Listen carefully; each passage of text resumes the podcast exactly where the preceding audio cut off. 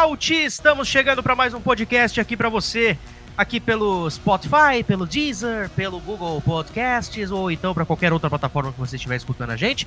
Muito obrigado a todos vocês pelo grande retorno que estamos recebendo, tanto em redes sociais quanto também aqui nas plataformas digitais. É sempre legal a gente estar tá tendo esse retorno da galera que está conhecendo o timeout. Mas o papo hoje não é NFL, o papo hoje não é NBA, o papo hoje não é MLB, o papo hoje é NHL, porque nesta semana a principal liga de hockey do mundo estará de volta.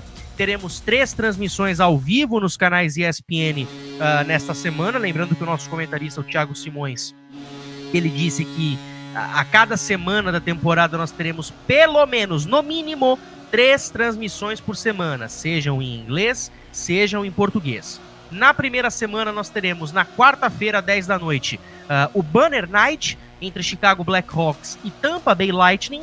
Na quinta-feira, 9 da noite, o clássico do Rio Hudson entre Islanders e Rangers. E no domingo, 2 da tarde, Washington e Pittsburgh que também é uma das rivalidades mais legais que se tem. Rivalidade essa que foi mantida para essa temporada. Temporada essa que será um pouco atípica, sim, porque ainda estamos no meio de uma pandemia, Rafa, e com isso muitas mudanças aconteceram para que a temporada da NHL começasse, hein? Fala, Matheus. Fala aí, galera ligada no timeout. É, então, né, a gente já teve um final de temporada passado que já foi completamente diferente. Nesse ano as coisas começam bem lentamente a voltar a formatos em que a gente estava mais habituado, mas ainda assim vamos essas significativas, né? Só para citar uma já na abertura, né, Matheus? O tamanho da temporada regular, né? No ano passado ela foi interrompida quando os times estavam ali com cerca de 68, 69, 70 jogos. E aí foi direto para os playoffs depois que voltou, quando teve aquela pausa grande da pandemia, né? Nesse ano, o calendário vai ser reduzido, né? Então, ao invés daquele formato tradicional de 82 jogos, como era comum, a gente vai ter 56 na temporada regular. E aí já vamos emendar direto os playoffs. E vamos lá começar, né, Matheus, que mudou bastante coisa. Pra... Vai ser um outro ano único em relação à NHL. É, cara, em 20 de dezembro, aliás, antes da gente começar aqui o nosso roteiro, quero mandar aqui um grande beijo, um grande abraço para toda a galera do NHL Brasil, para a galera do, para as meninas do NHLas, que praticamente todos os dias estão ligados aí no Twitter e também nos seus devidos sites, informando tudo o que está acontecendo. Então, com base no que foi informado aqui nos dois sites, a gente traz aqui as informações para vocês. Aliás, um grande abraço para a galera do NHL Brasil. Estive gravando com eles é, o Icecast, uh, que vai estar disponível também aqui no Spotify, também em outras plataformas. Uh, antes da temporada começar, falamos sobre a divisão central e sobre a divisão leste. Então, fica lá disponível para vocês escutarem. Mas voltando aqui para o timeout, no dia 20 de dezembro, a NHL divulgou um comunicado anunciando o começo da temporada é, início esse que vai ser na próxima quarta-feira, dia 13 de janeiro. A NHL e a NHLPA, elas mantiveram aí os acordos, mantiveram é, e, e, é, e bateram o martelo sobre o retorno em meio a essa nova pandemia do Covid-19, tanto nos Estados Unidos quanto no Canadá. A agenda foi reduzida para 56 jogos de temporada regular, segundo o comissário Gary Batman. Uh, isso seguindo inúmeros protocolos de saúde, etc. e tal. Como que vai funcionar esta nova temporada? com a fronteira dos Estados Unidos e Canadá fechada até que saia uma vacina, graças a Deus está para sair, uh, até o, além do realinhamento das divisões, um novo plano de jogo teve que ser, uh, teve que ser feito. Desse modo, uh, eles, eles fizeram a temporada de 56 jogos para minimizar as viagens. As partidas vão acontecer entre times de uma mesma divisão, então a gente vai ter, por exemplo, Washington e Pittsburgh se enfrentando oito vezes na temporada. Sim, isso vai acontecer. Essa prática aí vai se traduzir bastante em todas as divisões, podendo fazer aí nove ou até dez partidas entre equipes de uma mesma divisão. As equipes do Canadá formam uma única divisão, enquanto as outras três divisões são formadas pelas equipes dos Estados Unidos. Como que ficou esse realinhamento? A divisão norte, que são as equipes canadenses, é formada por Calgary Flames, Edmonton Oilers, Montreal Canadiens, uh, Ottawa Senators, Toronto Maple Leafs, Vancouver Canucks e Winnipeg Jets. No oeste, nós vamos para os Estados Unidos já. E no oeste, nós temos Anaheim Ducks, Arizona Coyotes, Colorado Avalanche, Los Angeles Kings, Minnesota Wild, San Jose Sharks, St. Louis Blues e Vegas Golden Knights. Na divisão central, Carolina Hurricane, Chicago Blackhawks, Columbus Blue Jackets, o atual vice-campeão Dallas Stars, Detroit Red Wings, Florida Panthers, Nashville Predators e o atual campeão Tampa Bay Lightning. E na divisão leste, que tem tudo para ser a grande divisão dessa temporada, Boston Bruins, Buffalo Sabres, New Jersey Devils, New York Islanders, New York Rangers, Philadelphia Flyers, Pittsburgh Penguins e Washington Capitals. Onde vão acontecer os jogos? O plano hoje da liga é que os jogos aconteçam nas arenas dos times participantes, dos times mandantes, no caso, né? Mas dependendo de como a pandemia estiver avançando na região onde está a arena, a NHL já está se organizando para realizar os jogos em locais neutros só em caso necessário. Além disso, pelo menos em um primeiro momento, o acesso aos fãs fica proibido, Rafa. Pois é, né, cara? A gente tem a princípio, então, essas mudanças, né? Para os times canadenses, vale lembrar que as províncias, né, elas tinham que autorizar as suas equipes a jogarem suas partidas em casa. E até esse momento que a gente está gravando essa edição do podcast, seis dos sete times já receberam autorização, seis dos sete times canadenses já receberam autorização para fazerem suas partidas em casa. Ainda está faltando a província de Manitoba é, se posicionar sobre o Winnipeg Jets. É o único time que ainda, nesse momento que a gente está gravando, ainda não recebeu é, sinal verde para para fazer os seus jogos em casa. Se não tiver autorização, a NHL vai precisar buscar uma alguma alternativa, alguma alternativa dentro do Canadá, ou talvez realocar para os Estados Unidos, mas seria de novo um outro problema, já que as províncias estão fechadas. Ou seja, teria que dar algum jeito de encaixar a equipe de Winnipeg na temporada. Além disso, né, Matheus, é engraçado que o desenho fica bem fica bem interessante, porque se a gente for considerar geograficamente, é até estranho a gente considerar, por exemplo, franquias como o Florida Panthers e o Tampa Bay Lightning jogando numa divisão central, né? Já é. que as duas estão na Flórida, lá do, do, na costa leste, sul. no extremo sul da costa leste. Né? Só que aí é meio complicado, porque você tem tanto time lá da, é, do, da costa leste, que realmente essa divisão East né, não tinha muito o que você fazer. Talvez uma única, a única coisa que seria mais viável, de repente, seria você passar de repente, as duas franquias da Pensilvânia para a divisão central e as duas da Flórida para o leste. Só que também não, não, não, aliviaria tanto as coisas, né? Até porque a Pensilvânia está muito mais próxima dos, dos estados de Nova York, New Jersey e Massachusetts, né? Então ficaria bem mais complicado a questão logística. É, então, como você já falou, né? É, as três divisões que tem oito times, né? Vale lembrar, galera, a gente tem já confirmados na liga 32 times, mas o Seattle Kraken só estreia na liga no ano que vem. Né? Aliás, o, já está marcado, inclusive, a data do draft de expansão da equipe de Seattle lá para julho. E, Rafa, só, só, só, só, explicando rapidinho, o que, que, é o draft de expansão, né? Que a gente. Mas assim, de uma forma bem rápida mesmo, para o pessoal entender de primeira. Uh, vamos supor que você tem dois goleiros na sua equipe. Você vai escolher um para blindar para falar, não, esse você não pega, e o outro fica à disposição da equipe que fará esse draft. Então vamos supor que no Boston Bruins a gente tem o, o Halak e tem o Tuka Rask. O Boston escolhe blindar o Tuka Rask e deixa o Yaroslav Halak à disposição. Ele pode ser draftado ou não. É assim que funciona. É, vale lembrar que para isso acontecer, né, aí o Rask teria que primeiro renovar o contrato, né, ele tá indo pro primeiro ano de contrato dele, mas a situação é justamente essa. Vale relembrar que isso aconteceu quando o Vegas Golden Knights fez o seu draft de expansão, o Pittsburgh Penguins resolveu proteger o Matt Murray, né? E aí o Mark Andre Fleury ficou disponível e foi a primeira escolha do Vegas Golden Knights no draft de expansão deles. Aliás, o Mark Andre Fleury pode de novo ver o mesmo roteiro, né, Matheus? Porque é... lá em é. Vegas tem ele e o Robin Lehner, né? Não, e o Lehner tá num momento muito melhor, cara. Exato. E acabou de decidir renovar contrato, inclusive, com os Golden Knights, né?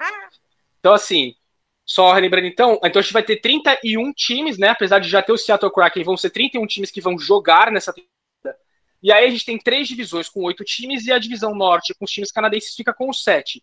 Por esse número reduzido, é, os confrontos entre, entre os times podem chegar às vezes a nove ou até dez confrontos com o rival, como você já falou.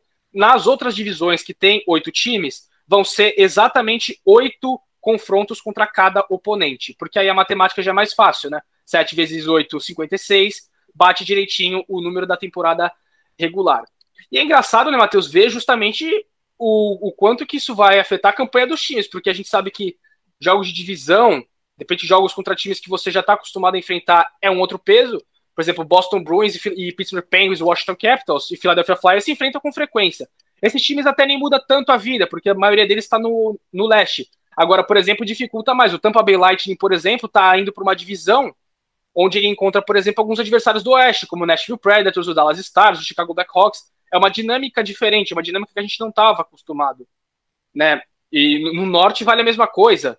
Pro, com times como Winnipeg Jets, Calgary Flames, Vancouver Canucks e Oilers, por exemplo, que estão num extremo do país, e Ottawa Senators canadiano e Toronto Maple Leafs que estão do outro.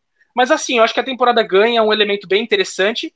Vale lembrar que o, o formato dos playoffs, galera, como é que vai ser a partir de agora? São as quatro divisões, certo? Então, vão ter des, desses sete ou oito times, né, dependendo da divisão, quatro se classificam para pós-temporada. Aí, as primeiras duas rodadas dos playoffs, elas vão somente ter confrontos é, dentro dessas divisões ainda. A ideia, de novo, é você transformar a logística em algo mais fácil e evitar fazer viagens longas e correr o risco de propagar o vírus. Então, a gente vai ter aquele esquema de chaveamento que a gente já conhece, né? O primeiro contra o quarto, o segundo, depois os dois vencedores se enfrentam na final da divisão, entre aspas, né? É, eu, de novo eu falo, é bem, é bem estranho você falar em título de divisão dentro da NHL, né? É, é, todo ano tem, é verdade, né? As divisões existem na NHL, mas a gente não costuma se referir a elas, né? Porque diferente da NFL, elas não dão impacto direto, né? A classificação acaba pesando é, um pouco mais dentro da própria conferência. Então vamos lá. Depois que você tiver definido os campeões de cada uma das quatro divisões, esses times se enfrentam na terceira rodada dos playoffs, que é justamente a semifinal. Originalmente seriam as finais de conferência, mas esse ano, com o novo realinhamento geográfico, não tem, não tem conferências na, na NHL, né? Para esse ano, as conferências vão ser descartadas.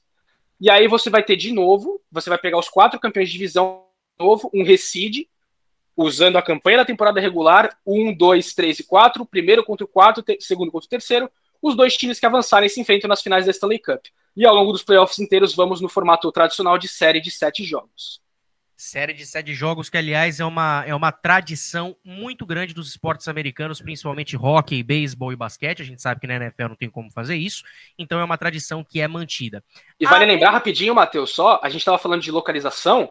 Alguns times, a princípio, tinham tido é, autorização para colocar um mínimo de torcedores, né? O, o estado de Dallas, por exemplo, já autoriza isso na NFL. Os Cowboys tiveram torcedores em vários jogos na temporada e a princípio isso está autorizado. Só que tem uma questão que, inclusive, é, estourou hoje, no dia que a gente está gravando, que foram seis casos positivos no Dallas Stars. Então a gente não sabe mais o que vai, ser, o que vai acontecer, se vai ter alguma mudança nesse cenário. O que a gente sabe até agora só, né, Matheus, é que o jogo de estreia do Dallas Stars deve ser adiado, né? É, e, eu, e, e, até uma coisa que eu ia falar agora. A temporada, ela tá prevista para acabar, a temporada regular, ela tá prevista para acabar no dia 8 de maio, exatamente daqui quatro meses. Só que, ó, eu vou falar uma coisa, cara. Esse surto que está começando no Dallas Stars, cara, com certeza é o primeiro de muitos surtos que teremos na temporada. Lembrando que uh, os jogadores, os times, não estão mais na bolha Bolha essa que foi muitíssimo bem sucedida, diga-se de passagem, mas agora as, as, equipes estão jogando nas suas arenas, nas suas casas, sem presença de torcedor. Então, assim, os jogadores vão ter que seguir um protocolo muito rígido de segurança. E que protocolos são esses? Uh, deixa eu dar uma. Deixa eu abrir aqui, que eu acabei fechando sem querer. São alguns, assim, são muitos, é bem, é bem verdade, mas a gente pode citar aqui algumas coisas. Mas enquanto isso, Rafa, enquanto eu vou procurando aqui algum, algumas coisas do protocolo, é, dá a tua opinião também, cara, porque assim, é, os surtos e lesões, por, ter uma, por ser uma temporada de tiro curto, cara, isso pode acontecer demais, cara. É, lesões é um problema que, assim, não, você se tratando de esporte não tem como ficar livre desse problema, né? E a gente até fica numa expectativa, né, Matheus, de ver justamente como vai ser esse início de temporada, porque os times tiveram que fazer bem reduzido, com bem menos tempo do que o normal, e além disso não tivemos pré-temporada, porque o calendário já estava muito apertado. Então vale ver como vai ficar a condição física dos jogadores, se de repente os, os técnicos decidem poupar alguns jogadores, aquele tal do load management, né, que a gente viu na NBA no ano passado, não exatamente nos, nos mesmos moldes, só que a NHL, que é um jogo muito físico, isso pode acabar sendo necessário. De repente, você poupar um jogador, joga um jogo, depois joga dois jogos, aí descansa um, pô, joga mais três, entendeu? Vai precisar fazer mudanças nas. Talvez, de repente, possam ser outra oportunidade é, para os técnicos fazerem. O Colorado Avalanche é uma das possibilidades, né? O que não falta é opção lá para mexer nas linhas, né? É, e a gente vai falar sobre, sobre Colorado quando a gente for falar de sua divisão, mas Colorado vai, Colorado vai ter um grande problema, principalmente na questão física, porque já sofre com isso com seus goleiros. Mas com relação aos protocolos de saúde, enquanto estiverem nas suas cidades, é, no, vamos supor aqui o Boston estiver em Boston, Uh, os jogadores, treinadores e funcionários devem ficar em casa quando possível e não se envolver em nenhum tipo de interação externa com membros que não sejam da família. Jogadores, treinadores e funcionários devem uh, de é, sempre andar de máscaras, como todo mundo é, fora esse mundo, uh, e seguir todas as diretrizes de distanciamento social dentro e fora das instalações. Os treinadores serão obrigados a usar máscara em todos os momentos, inclusive no banco, exceto quando se envolverem uh, em algum tipo de esforço físico no gelo uh, e ao comer ou beber, obviamente, porque não dá para comer e beber com a máscara. Mas, é, é, em, em sumo, são esses os protocolos mais básicos e necessários para que a temporada dê certo. Além disso, né, Matheus, a gente pode falar. Isso que você falou são os critérios dentro de casa. Fora de casa, a gente tem protocolos, em tese, um pouco parecidos em, na, na, questão de restringir o, o, é, a, a, locomoção dos atletas, né?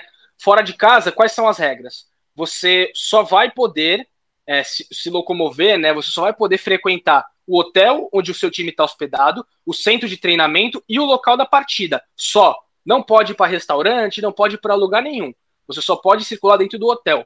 Outra coisa que muda, é, em geral, você tem os times é, jogadores dividindo quartos, né? Bem comum. Em temporadas normais, joga dois jogadores dividirem o quarto. Para essa temporada, para esse esquema dessa temporada, isso não vai acontecer. Você joga fora de casa, você fica sozinho num quarto de hotel. Todas as reuniões, se possível, serão feitas de forma é, virtual. Você faz conferências é, através do computador, a não ser que seja extremamente necessário você fazer uma reunião presencial com jogadores e comissão técnica. Então, esses basicamente são é, os protocolos que vão ser adotados fora de casa. Além disso, a princípio, nesse primeiro mês, a liga continua naquele regime, né, Matheus, que vinha fazendo na bolha de testes diários. Todos os dias, jogadores, membros de comissão técnica serão testados.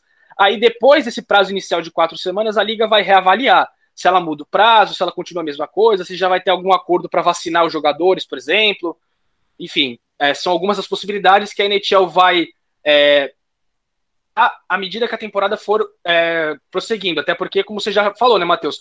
Vai bastar um caso, às vezes, de uma crise dentro de um time que, em que o vírus acabe se espalhando para a liga precisar rever seus protocolos, deixar eles mais é, rígidos e, de repente, mudar também é, posturas que os times vão poder adotar. Só mais uma, duas mudanças rapidinhas, então, para a gente fechar o que, que muda da temporada. A gente teve uma mudança, né, Matheus, que envolve diretamente o que acontece dentro do gelo, né? Que foi a mudança da regra do offside. O que, que acontece? O offside, o jogador, para ser considerado onside, ou seja, ele está apto a continuar a jogada, ele precisava manter os dois pés na linha azul, enquanto o puck está cruzando ela, certo?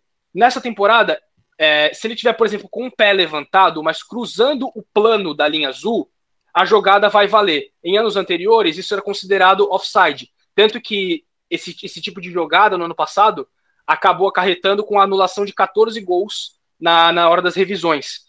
Nesse ano, então, o jogador não vai precisar ficar com os dois pés cravados na linha azul na hora que for cruzar para entrar na zona ofensiva. Se ele tiver com um pé, o outro deles pode estar tá fora do chão, mas se tiver cruzando o plano da linha azul, tá valendo, a jogada prossegue. É uma das medidas que a liga, inclusive, já estava estudando há um tempo para aumentar a quantidade de gols na temporada. E a outra mudança é que a gente tem, é, a, além do roster de 23 jogadores, a inclusão de um Texas Squad, né, como foi apelidado, que vai ser uma, um limite aí de quatro ou de quatro a seis jogadores extras para você manter treinando com o seu elenco. Geralmente vão ser jogadores, os seus principais prospectos da AHL, né, das ligas menores.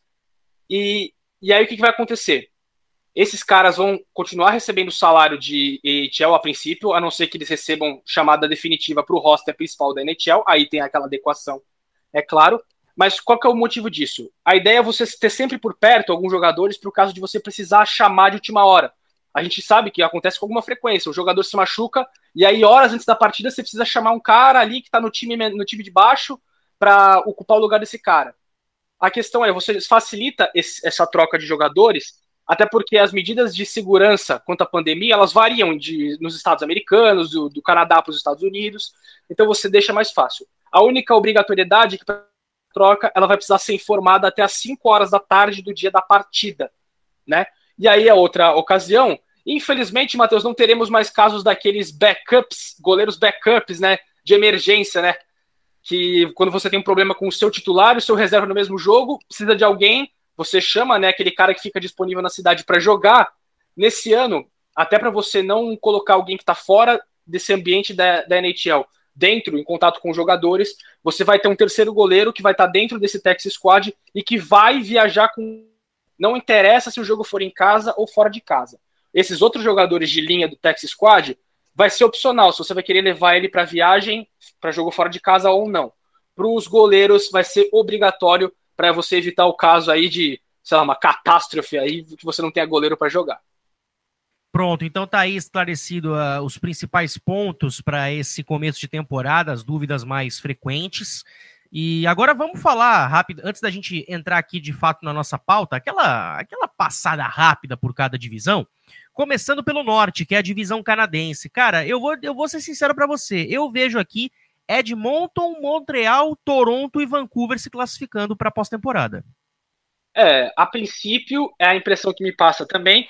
Eu ainda tenho umas dúvidas contra o Montreal Canadian, porque a gente lembra, eles eliminaram né, o Pittsburgh Penguins nos playoffs do ano passado, só que, cara, a atuação, a gente até, para quem não acompanhou, né, Matheus, vai lá nas redes sociais do Timeout que vocês vão encontrar as nossas lives, né? O que a gente tava batendo nas primeiras linhas de ataque do Montreal uhum. Não tá escrito, né, cara? O time tava dependendo dos seus jogadores de defesa que vinham, fazer, que vinham fazendo toda a diferença. O Petrie teve uma pós-temporada incrível, cara. Exato, o Petrie foi um dos principais destaques do time naquela pós-temporada. E aquele negócio, se, a sua linha, se as suas linhas ofensivas não vão lá e, e, marcam pontos, aí o Carey Price não vai conseguir te entregar a vitória em todo o santo jogo de playoff. Né? Ele é um então eu ainda tenho... não pode abusar também. Exato, né? Então eu ainda tenho algumas dúvidas quanto ao Montreal Canadian se eles vão conseguir melhorar. A gente já falou, o Brennan Gallagher estava muito mal, depois se machucou e ficou fora. Né, o Thomas Tatar também foi uma decepção também. Você, aliás, foi o que mais bateu, acho que no Tatar, né, Matheus? Não, o Tatar ele só apareceu em um jogo da série contra Pittsburgh, cara. Depois disso ele não apareceu em mais piscirica nenhuma, velho. Deveu, nossa, ficou devendo muito. Então eu ainda tenho um pouco de pé atrás com o Montreal canadiano. É, Mas em compensação, aí, aí, eu quero aí, ficar de olho. Eu te faço a pergunta, e aí eu te faço a pergunta: se sai Montreal, entra o Winnipeg ou Calgary? Eu acho que entra Calgary. Né? O Calgary Flames acabou me decepcionando um pouco nos playoffs do ano passado, porque eu tava esperando, inclusive, no confronto da primeira rodada que eles eliminassem o Dallas Stars. Idem. Eliminou Calgary, eliminou Colorado e chegou. É, de, é, e chegou né, nas finais da Stanley Cup e perdeu para o Tampa Bay Lightning. Mas eu imaginava que o Calgary Flames vencesse é, e conseguisse ir mais longe, pelo menos até a segunda rodada. Eu imaginava Calgary caindo para Colorado nos playoffs do ano passado. Só que aí acabou não acontecendo.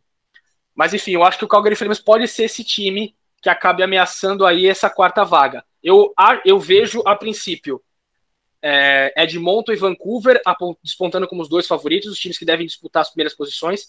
Eu tô curioso para ver o Toronto. O Toronto Maple Leafs a gente sempre se empolga com eles, eles acabam devendo um pouquinho. Uhum. É, então, assim, a gente já tem um histórico aí de, de hypar o time e a nossa expectativa acaba sendo frustrada. Né? Mas assim, o Toronto Maple Leafs também chega, né, para brigar também por essa primeira colocação nessa divisão. E aí, correndo por fora, é o que você falou, Matheus. Eu acho que fica entre Montreal, Winnipeg e Calgary a última vaga. Hoje, eu acho que Calgary ficaria como favorito. E o Ottawa Senators, apesar de tá, ter feito um monte de troca, contratado um monte de jogador, né? o Matt Murray chegou agora vindo de Pittsburgh, ainda está em processo de reconstrução. Não acho que vai ser uma temporada típica dessa, que o time vai conseguir se reerguer. Mas, como a gente já falou, a temporada é atípica. Se o time engrenar ali uma química boa, pode acontecer tudo. Agora vamos para o oeste, onde temos Anaheim Ducks, Arizona, Colorado, Los Angeles, Minnesota, San José, St. Louis e Vegas. Cara, aqui eu tô vendo, não necessariamente nessa ordem, mas vejo que Colorado, St. Louis, Vegas e Minnesota devem ir para a pós-temporada. É, a princípio a minha perspectiva é a mesma. Né? O Arizona Coyotes decepcionou também nos playoffs do ano passado até chegaram, estavam, parecia que podiam dar um pouquinho mais, mas a mesma coisa que o, o mesmo caso que aconteceu com Montreal, a gente falou de, de Arizona, né? Cara, que foi, acabou foi, devendo foi muita... ofensivamente. Meu, foi cada surra que eles levaram do, do Avalanche, velho. Pelo amor de Deus. É, então. E aí o time ficava dependendo, se não me engano, do Darcy Camper, né? No, no ano passado. E do Taylor pra... Hall também. É, então, exatamente. E que foi justamente o aspecto que a gente mais ficou decepcionado com o time. Ofensivamente. Né? Ofensivamente o time produziu muito pouco é, durante essa série. Foi, cara, foi absolutamente atropelado pela equipe do, do Colorado Avalanche né, nos playoffs do ano passado. Então, eu acho que fica aí é, é, essa essa preocupação ofensiva, ainda mais agora, né, que o Taylor Hall já saiu, foi para Buffalo agora. Então, se a gente pode ver de repente um, um, ataque de Arizona ainda mais debilitado, né, vamos dizer assim.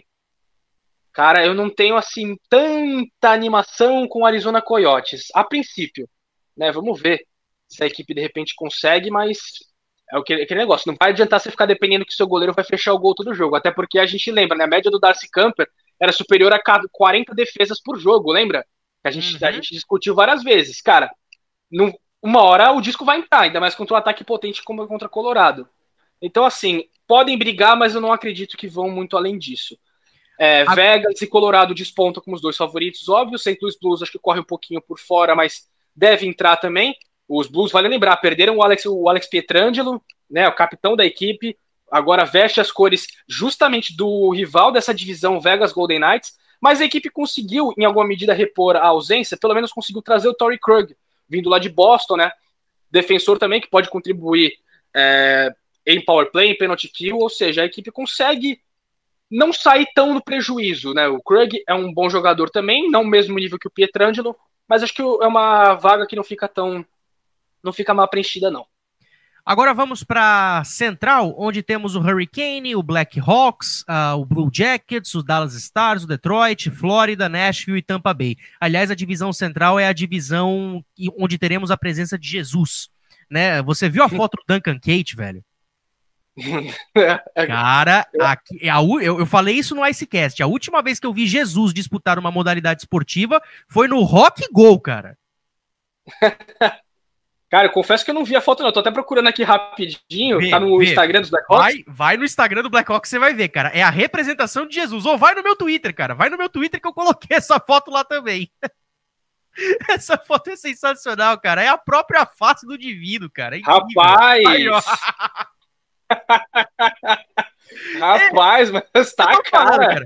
A, div a, divisão central pode não ter o campeão, mas vai ter a presença de Jesus, cara. Isso já faz a divisão ser a melhor de todas. E na minha opinião, Tampa já tá Bay avança. né? Já tá demais. Tampa, para mim, Tampa Bay avança, Carolina vai avançar também. É engraçado, eu não sei se você achou isso, tá lembra...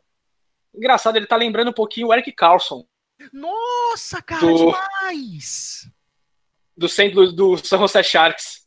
Nossa, cara, agora. É que assim, o, o, é, que o, é que o Eric Carlson não usa a barba completa, né? Ele só usa bigode e a barbicha. Né? Sim, e o, Jack tá com a barba completa. Cabelo, não tá lembrando mas muito, o cabelo tá, tá muito parecido. Realmente. Tá, tá lembrando bastante, sim. Mas então, assim, é, só só, quais então, foram assim, os palpites? Só, só, só, repetindo os palpites, né? Uh, Tampa Bay, Carolina, Dallas e Columbus. Tampa Bay, Carolina, Columbus. É, eu acho que a princípio a tendência é essa, né? Eu ainda fiquei com esperança que você fosse, de repente, apostar no Detroit Red Wings. Ah, não. Né? Mas falei, não. Cara, uma coisa que eu falei, numa, tempo, numa, temporada de, numa temporada de 56 jogos, a única coisa que eu espero do Red Wings é que ganhe pelo menos 15 jogos. É, já vai estar mais do que suficiente, né? Pô, a gente até falou, né? O Detroit Red Wings é um azar miserável, né? Foi a pior campanha disparada da liga no ano passado e não teve nem a sorte de pegar a primeira escolha no draft que ficou com o New York Rangers, né? Mas assim, vamos lá. Então, então, cara, eu vou de Tampa Bay, apesar da lesão do Nikita Kucherov, né? Que a gente vai se aprofundar já já, que uma ausência importantíssima para a equipe. Eu vou de Tampa Bay, Dallas, Columbus e Carolina. Mas, ó, eu vou dizer é uma coisa. Cara, essa... Você falou do Duncan Keith, é, eu tô, eu tô ainda com o pé atrás com o Chicago Blackhawks. Ah, eu não acredito neles, cara. Eu, eu não consigo acreditar, Eles cara. foram para os playoffs do ano passado, né? A gente lembra, ganharam do Edmonton Oilers na, na rodada classificatória, né? Foi o pior time da, entre, os, entre os 13, né? Que foram para a bolha no Oeste e ganhou do número 5, que era Edmonton, que foi a grande decepção pra gente, né? Mas assim, eu vou manter. O Dallas Stars praticamente não mudou o elenco, a questão deles vai ser ficar saudável né? Porque a gente viu vários momentos no ano passado os principais jogadores que até por problemas de lesão não jogaram muito bem, né? Você, aliás, não perdeu uma chance de, de cornetar o Tyler Sagan no ano passado, né? Aliás, o, Vinícius Lanza, o Vinícius Lanza até me perguntou se ele Já acharam ele? Já acharam então, ele? Reza a lenda que ele tá na Portuguesa Santista pedindo emprego. Tá, mas, mas acharam, pelo menos ele foi encontrado. É, parece que foi. Ah, então, então, então, então já é um acaso. Mas é engraçado, foi encontrado, mas não deve começar a temporada, né? Que tá, tá se recuperando de lesão de novo. Ou seja, encontrado, mas continua totalmente amigo. É, mas. Então eu vou de Tampa Bay, Dallas, Columbus e Carolina. Columbus, aliás, renovou com o Dubois, né?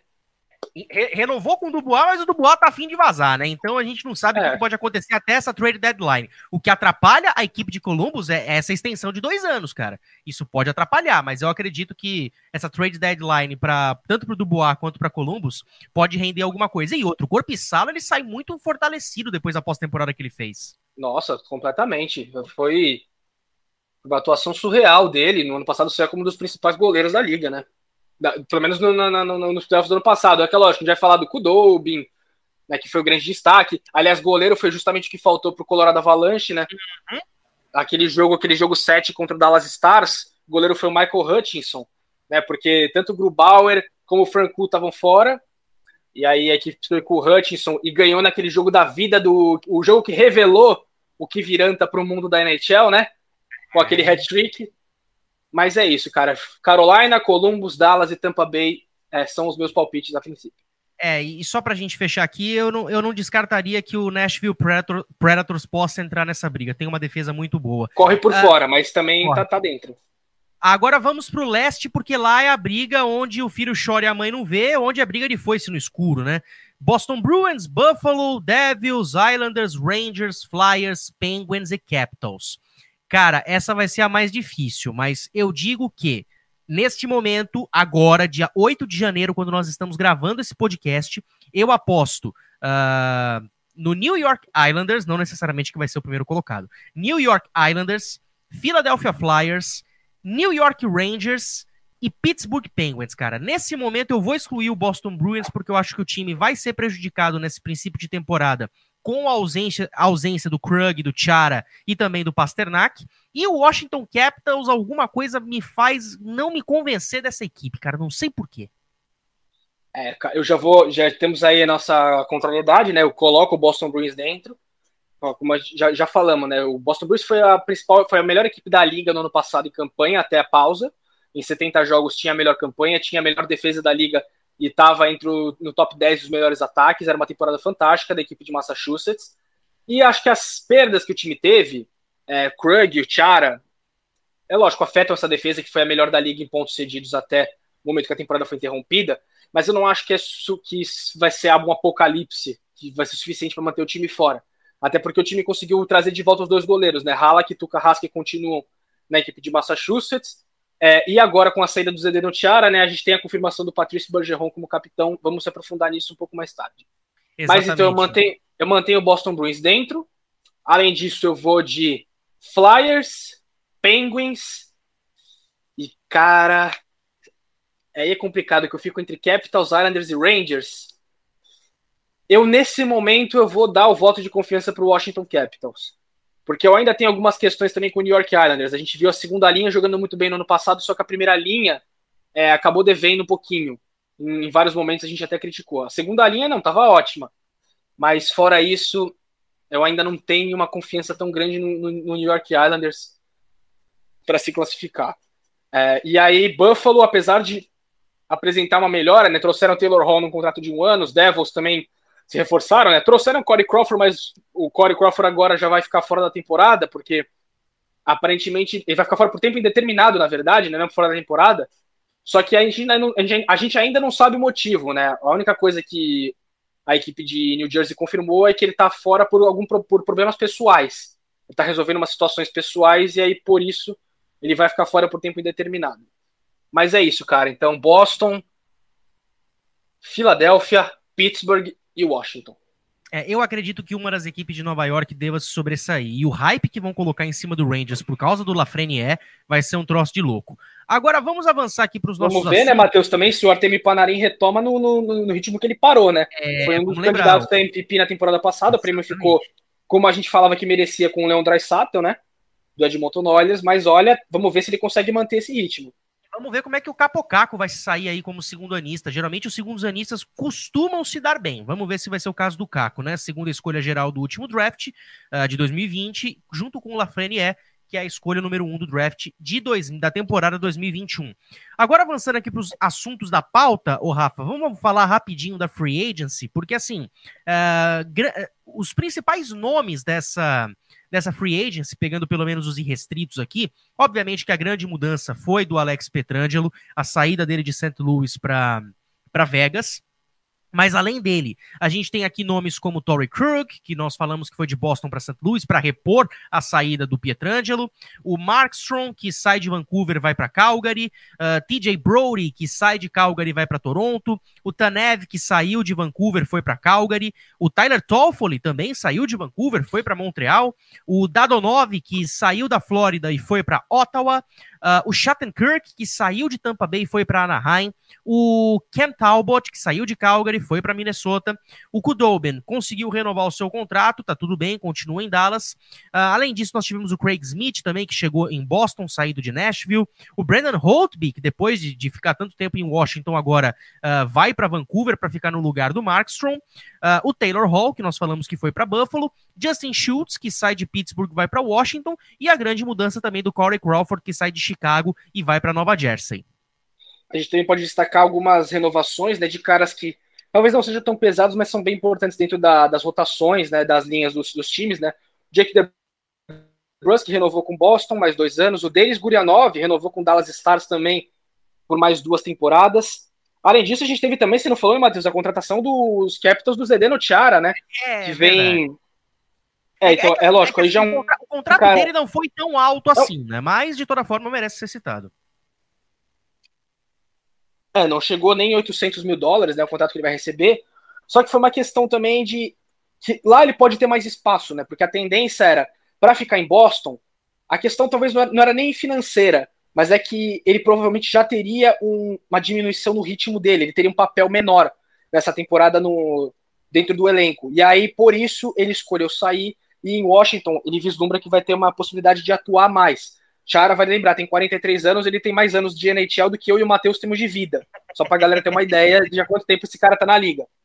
Né? Além disso, a gente teve umas trocas interessantes também, né, Matheus? A gente teve, além do, você já falou do Pietrangelo indo para Vegas, e para abrir espaço justamente no cap, o Vegas Golden Knights precisou fazer umas trocas, né?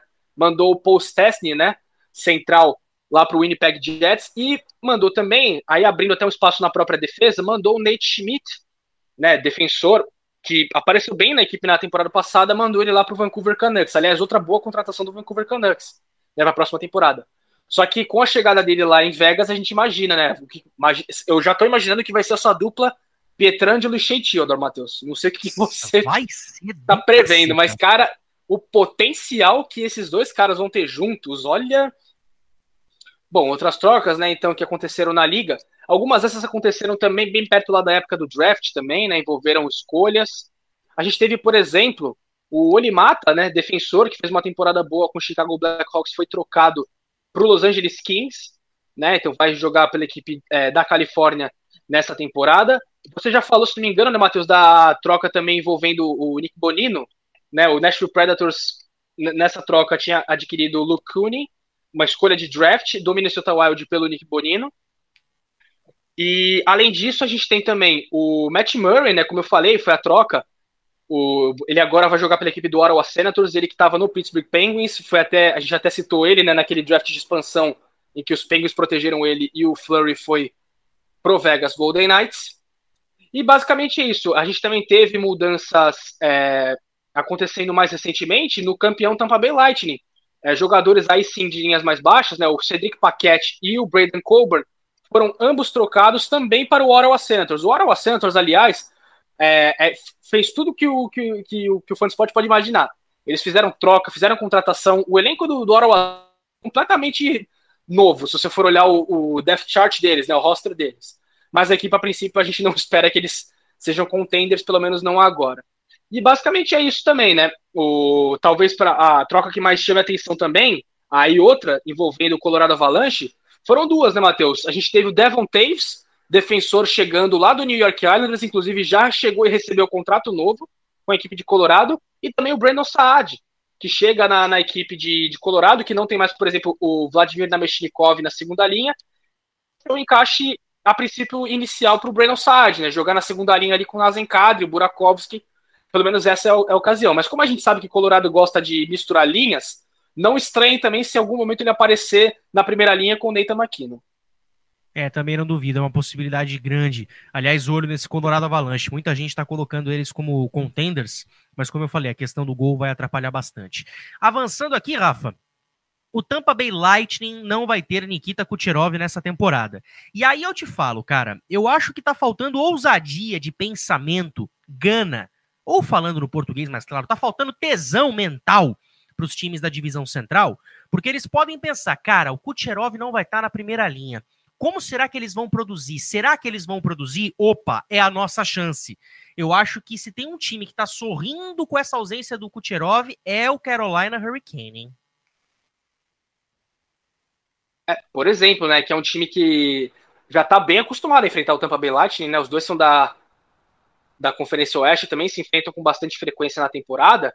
E só para a galera ter uma ideia do que é o impacto da ausência do Kucherov, o Kucherov na temporada anterior né, não a passada, na retrasada, ganhou o troféu Hart, né, foi, foi uma temporada absurda a dele, e aí na temporada passada, em 68 jogos durante a, a fase regular, foi responsável por 85 pontos, 33 gols e 52 assistências, e nos playoffs, rapaz, o que ele e o Braden Pod fizeram ofensivamente foi um absurdo.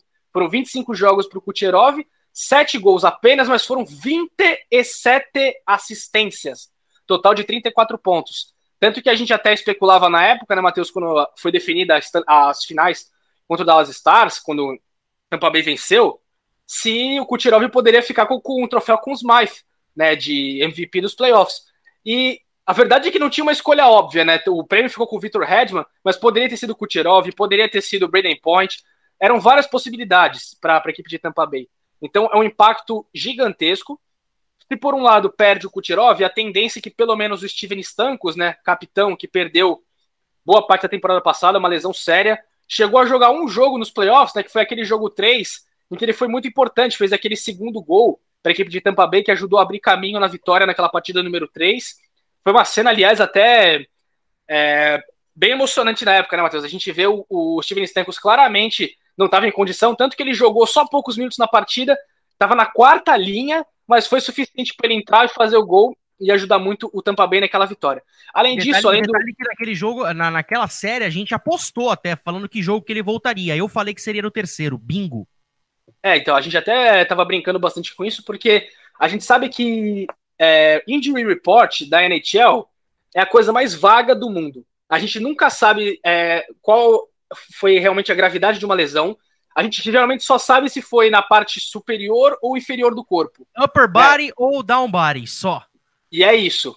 É, e é engraçado porque desde o início dos playoffs, quando estava ainda no round robin, é, quando alguém de Tampa Bay aparecia para se manifestar sobre o estado de saúde do Steven Stankos, a gente nunca sabia se o, o real estado, se era tipo, ah, ele tá indo, tá evoluindo, é, tá treinando, e vamos ver, se tiver condição, joga. E foi assim os playoffs inteiros né? Então, assim, não serve muita coisa. O que a gente pode, pelo menos, é, falar da, da, equipe é que, assim, teve, como eu já falei, as saídas do Cedric Paquette, do Brandon Coburn. Também quem saiu foi o Kevin Shattenkirk, né? Que fez uma reta final de temporada muito boa. Ele estava num contrato de um ano só com a equipe de Tampa Bay, depois de sair dos Rangers. E aí conseguiu se valorizar e agora assinou um contrato novo com o Anaheim Ducks. Né? Então é mais uma ausência para a equipe no, na, no setor defensivo.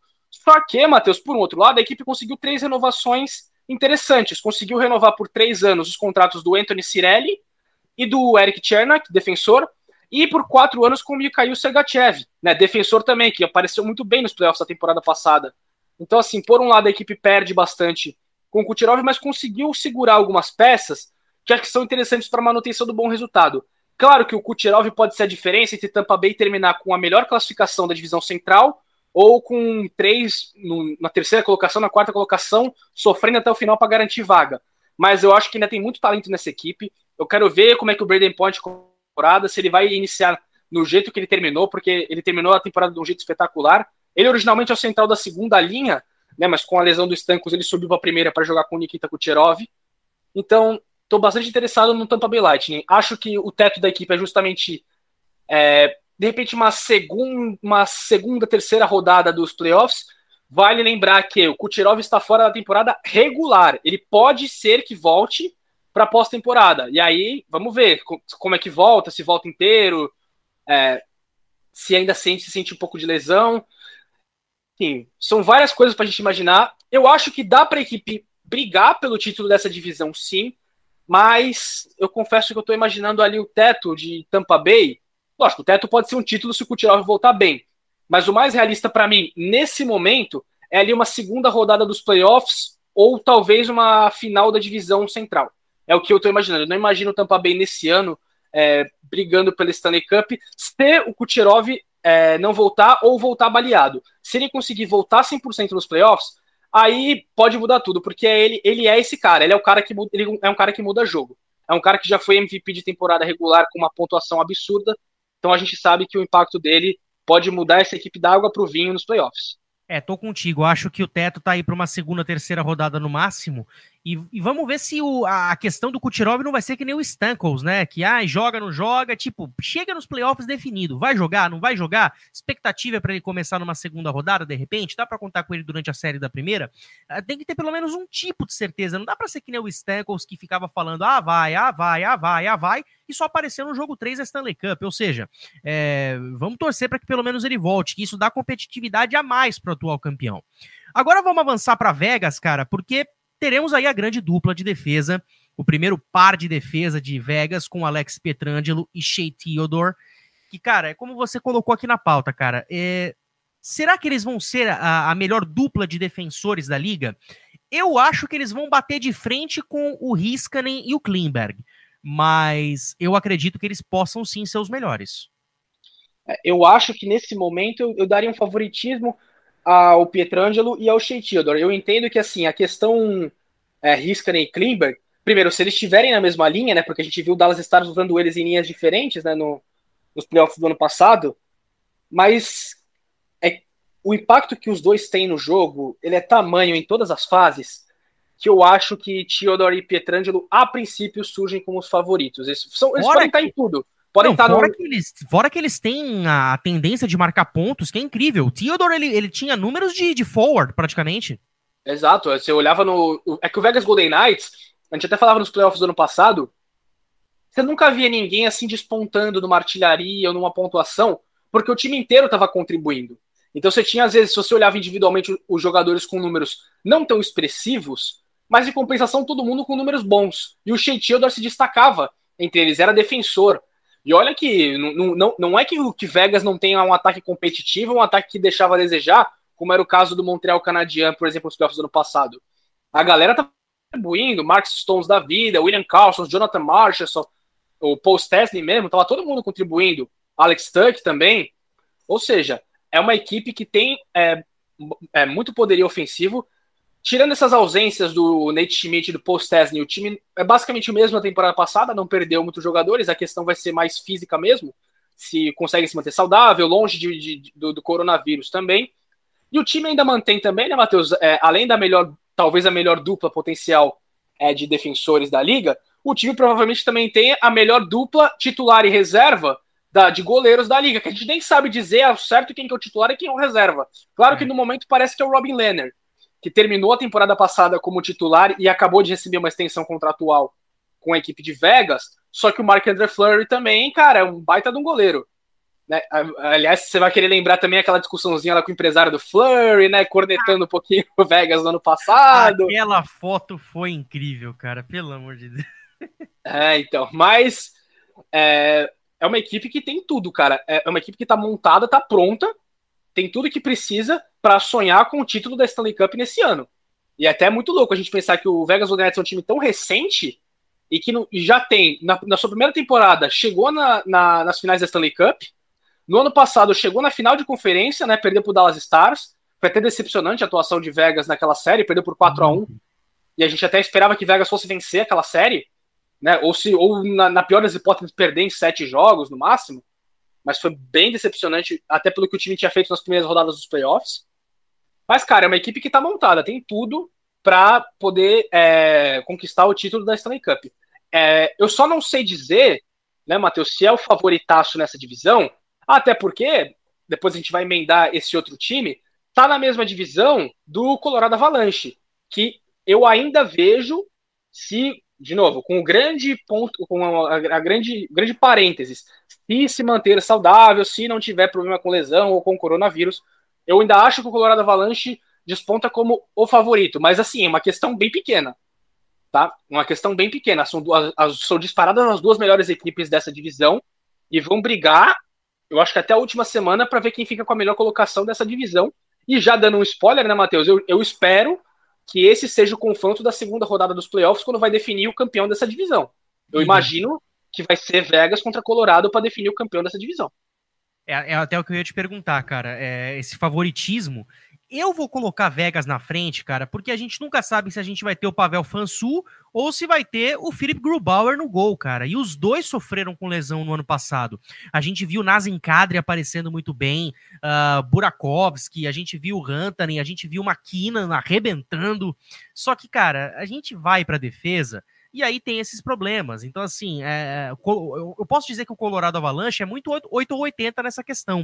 Então, eu acho que hoje a, a instabilidade na posição de goleiro me faz acreditar mais em Vegas.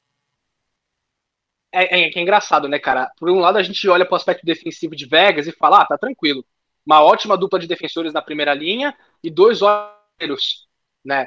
Em Colorado, a gente olha justamente outro, outro lado da esfera, né? É um time com um ataque com um potencial assustador. Você pegar as duas primeiras linhas de Colorado dá medo, o, que, a produção que esses caras têm, só que defensivamente ficam essas questões. Né, se o, a questão da saúde dos goleiros. É lógico, eu imaginando o cenário ideal, que é todo mundo se mantendo saudável, eu dou um favoritismo pequeno para o Colorado Avalanche. Você falou do, das lesões do Grubauer e do Fransu, mas vale lembrar que o Mikko Rantanen e o Gabriel Landeskog perderam tempo na temporada regular também. Os playoffs que o time foi afetado por lesão é que esses caras conseguiram voltar. E eu estou bem interessado para ver como que o time vai inserir né, nas linhas justamente essas duas contratações, essas duas trocas, né? O Brandon Saad e o Devon, e o Devon Taves. Eu imagino, já falei, eu imagino a princípio o Brandon Saad entrando na segunda linha para jogar com o Nazem Kadri e potencialmente com o Burakovsky também. É, e o Devon Taves é até uma situação interessante, né? Porque a gente tem a, a, a, princípio, você diria, ah, o Devon Taves chega para fazer a primeira linha, né, com o McCarr, né? Só que é engraçado, porque o Avalanche acabou também de renovar contrato com o Ryan Graves, que foi muito bem no, no, no, ano passado nos playoffs, só que ele também teve um detalhe, ele foi muito bem quando estava atuando junto com o Kale McCarr. Quando ele estava atuando com qualquer outro defensor, foi bem mal, deixou bastante a desejar. Então vale, é, vale essa reflexão, se Colorado a princípio vai querer abrir mão desse entrosamento que o Graves tem com o McCarr, é, para colocar o Devon Taves, e aí arriscar, por exemplo, você estragar a química que eles têm, o Ryan Graves acaba caindo de produção, e aí você tem uma dupla muito forte, só que o resto da sua defesa acaba deixando a desejar. No ano passado, o Colorado foi o terceiro melhor ataque da liga na temporada regular, mesmo com essas lesões que eu já falei é, do Mico Hunter e do Landskog, por exemplo, dois caras da primeira linha. Foi a quinta melhor defesa, né, Matheus? Aos trancos e barrancos, mesmo com os problemas de lesão, foi a quinta melhor defesa da liga, só sofreu 190 gols. O problema das lesões, né, é que foi nos playoffs e de uma vez só. Né, o Grubauer começa a série é, contra o Dallas Stars, que o time é eliminado, e aí ao longo da série ele se machuca, o François entra no lugar dele, se machuca, e quem termina a série é o Hutchinson. Que teve até um jogo muito bom na, naquela série contra Dallas, mas aí é, os outros dois jogos foram mais ou menos e Colorado acabou eliminado. Mas olha pro potencial desse ataque e, cara, dá medo. A questão do Breno Sade, como eu já falei, como o Colorado mistura bastante as linhas, pode ser que em determinado momento o próprio Landskog acabe indo para a segunda linha, jogar com o Cadre e o Breno Sade acabe subindo para jogar com o, o Nathan McKinnon. O próprio Sade pode cair para a terceira linha também, é outra possibilidade, né? Então, assim, são várias as opções que o Colorado vai ter no ataque e olha, se conseguir melhorar um pouquinho, se conseguir uma, uma estabilidade que seja na posição de goleiro, eu já acho que vai ser suficiente para essa equipe chegar e atropelar muita gente. Não todo mundo, mas muita gente. Até porque se a gente olhar nessa divisão, né, a, gente tem, como a gente já falou, Colorado e Vegas despontando. Os outros times a gente pode imaginar que, assim, Colorado e Vegas são favoritos contra qualquer um deles. Contra Kings, contra Sharks, Coyotes, Ducks. Esses dois times, em tese, a gente imagina que vão sobrar contra essas equipes. Cara, eu vou dizer, é, é só, na minha opinião, claro, é só Colorado ter a, a, a estabilidade na posição de goleiro e pronto. Fica um passo à frente de Vegas, mas é claro que a gente está prevendo isso antes dos jogos acontecerem. Com o puck rolando, a gente sabe que a situação pode ser completamente diferente. E claro, o Rafa, a gente não podia deixar de falar do Boston Bruins, porque o Chara e o Krug saindo afeta muito o nível defensivo do time. E as lesões do Marchand e do Pasternak comprometem demais a produção da primeira linha para esse princípio de temporada. Então, Boston até pode ir para pós-temporada, mas vai ter um começo de ano muito complicado. É, vamos ver, né? Questão é, física, né? Então vamos só lembrar. O David Pasternak teve um problema no, no quadril, ele foi operado em setembro, e o prazo para recuperação dele era de cinco meses. Esse prazo de cinco meses, então, é, daria para a gente imaginar um retorno dele ali em meados de fevereiro. O Bruce, técnico da equipe dos Bruins, ele veio a público nessa semana e falou que a recuperação do Pasternak está muito bem, vem num estágio ótimo e existe inclusive a possibilidade que ele volte até antes do planejado, né? Mas ele mesmo não quis dar um prazo assim estabelecido. A única coisa que ele garantiu para a gente é que a estreia contra o New Jersey Devils, o Pasternak não joga, né? Então assim, com o Brad Marchand, é, o problema foi uma hérnia, né? Ele também foi operado. Só que o Marchand já está recuperado, já está treinando com o elenco. Ele até recebeu alguns dias de folga, né? Tem recebido alguns dias de folga dos treinos, preservar, né, a, a saúde dele. Só que hoje, né, de novo, galera, sexta-feira que a gente está gravando esse podcast, dia 8 de janeiro, a expectativa é otimista para que ele jogue a estreia contra o New Jersey Devils. Então a gente pode imaginar o Marchand vindo é, na temporada inteira se se manter saudável. Defensivamente, é, eu acho que fica essa questão que você falou. O Boston Bruins foi a melhor defesa da liga no ano passado, na temporada regular, em gols cedidos. É claro que, além do, da, do trabalho dos defensores, também cai muito na conta, né, Matheus, de Halak e Rask, que foram muito bem os dois na temporada inteira. E que bom que a gente é. tem os dois, né? Exato. O Tuca Rask, inclusive, que tava, era um dos nomes cogitados para o Vezina, né? Acabou não ganhando, o prêmio ficou com o Hellebuck, né? Se não me engano, do Winnipeg Foi. Jets. E, e, era cogitado até para que ele, quem sabe, se aposentasse. É, então. E aí, e aí uma questão interessante. O Tuca Hask deu uma entrevista recente também. Ele tem 33 anos, vale lembrar, e tá no último ano de contrato dele com o Boston Bruins. E ele falou que ele não quer jogar em nenhum outro lugar. Ele pretende terminar a carreira dele jogando pelo Boston Bruins. Amém. Claro, a gente, a gente não sabe o que isso implicaria. Se Boston estaria propenso a renovar o contrato dele após a próxima temporada, se caso Boston não queira, e ele dizer que ele a princípio disse que não quer jogar em outro lugar, mas é aquele negócio, né? Vai que o cara sente, ó, eu ainda quero jogar, os caras não me querem, vou para outro canto. Não sei, também são várias possibilidades, né? De qualquer forma, é, são impactos importantes, né? O Zdeno Chara jogava na primeira linha defensiva com o Charlie McAvoy, então vamos ver quem que vai subir para jogar com o McAvoy na primeira linha de Boston. O Torrey Krug jogava na segunda linha, mas era muito importante também nos times especiais. Será que o né? Brandon Carlo sobe para a primeira? É uma possibilidade. O Brandon Carlo é jovem também ainda, né? É, e, e, se a gente for considerar o argumento que deram para a saída do Tiara, ah, temos que dar espaço para os mais jovens. Eu vejo o Carlos subindo para o primeiro par de defesa. Então, aí sim seria justificável você fazer esse movimento. Né, o Boston também renovou o contrato do Kevin Miller, né? Vamos só ver se ele fica saudável também, que é a grande questão do, do Kevin Miller. Mas a princípio, se ele tiver também, é uma peça bem importante para essa defesa de, de, Boston. O Matt Grizzly, que também recebeu é, renovação contratual né, para a próxima temporada, para os próximos anos. Então, assim, como eu falei, eu, são ausências importantes, mas eu não acho que elas desmontam tudo que a equipe pode fazer né, nessa temporada. Eu ainda acho que o time chega sólido. Vale lembrar que se o Brad Marchand voltar e jogar a temporada inteira, como a gente falou que é a possibilidade, ele já volta, Matheus, fazendo todos os deveres dele. Jogando na, no power play, jogando no penalty kill. A princípio, nenhuma espécie de mudança quanto ao posicionamento dele. Voltando de novo na primeira linha com o Patrice Bergeron. Essa é a tendência, né? E agora, já falando também, né, o Zdeno Tiara saindo, né, foram, foram 14 anos como capitão do Boston Bruins, né? Foram, foi, é, era o capitão que estava mais tempo é, com a sua equipe na liga. E para surpresa de pouquíssima gente, é, o substituto óbvio, que agora é o capitão da equipe, é o Patrice Bergeron, que já era esperado, né? O Chara era o capitão principal, os capitães assistentes né, de Boston eram o Bergeron, Bergeron já era capitão assistente há muito tempo, aliás, inclusive, e o, e o David Crate, né? Então, com isso, o Bergeron ele é promovido entre aspas, a capitão principal, né? Inclusive, inclusive já lançaram umas fotos dele, né, Matheus, com o uniforme novo, tá maravilhoso, né? Nossa, lindo. É, e, então o Crate continua como capitão assistente e agora o Brad Marchand também entra como capitão assistente na vaga que era do Bergeron, né? Mas assim, a gente tem que ver quanto tempo justamente vai demorar para o Pasternak voltar, porque a gente sabe, se ele voltar e a primeira linha vier do jeito que a gente conhece, olha, sai de baixo, viu? Segura, porque a gente sabe do potencial ofensivo que, que, essa, que essa primeira linha tem. O David Pasternak, que foi o artilheiro da temporada passada, e estava sendo considerado entre os possíveis candidatos a MVP. Né? Ele acabou que não chegou, não foi finalista, se não me engano, não. mas a temporada dele foi digna de MVP. Jogou muito bem, fazia gol de tudo quanto é jeito, de tudo quanto é, de todos os jogos. Então, deveu, ficou devendo um pouquinho nos playoffs. A gente cornetou a primeira linha do Boston nos playoffs, né? Mas ficou devendo um pouquinho. Mas se Até tivesse saudável. Né? Também, né? É, então, também.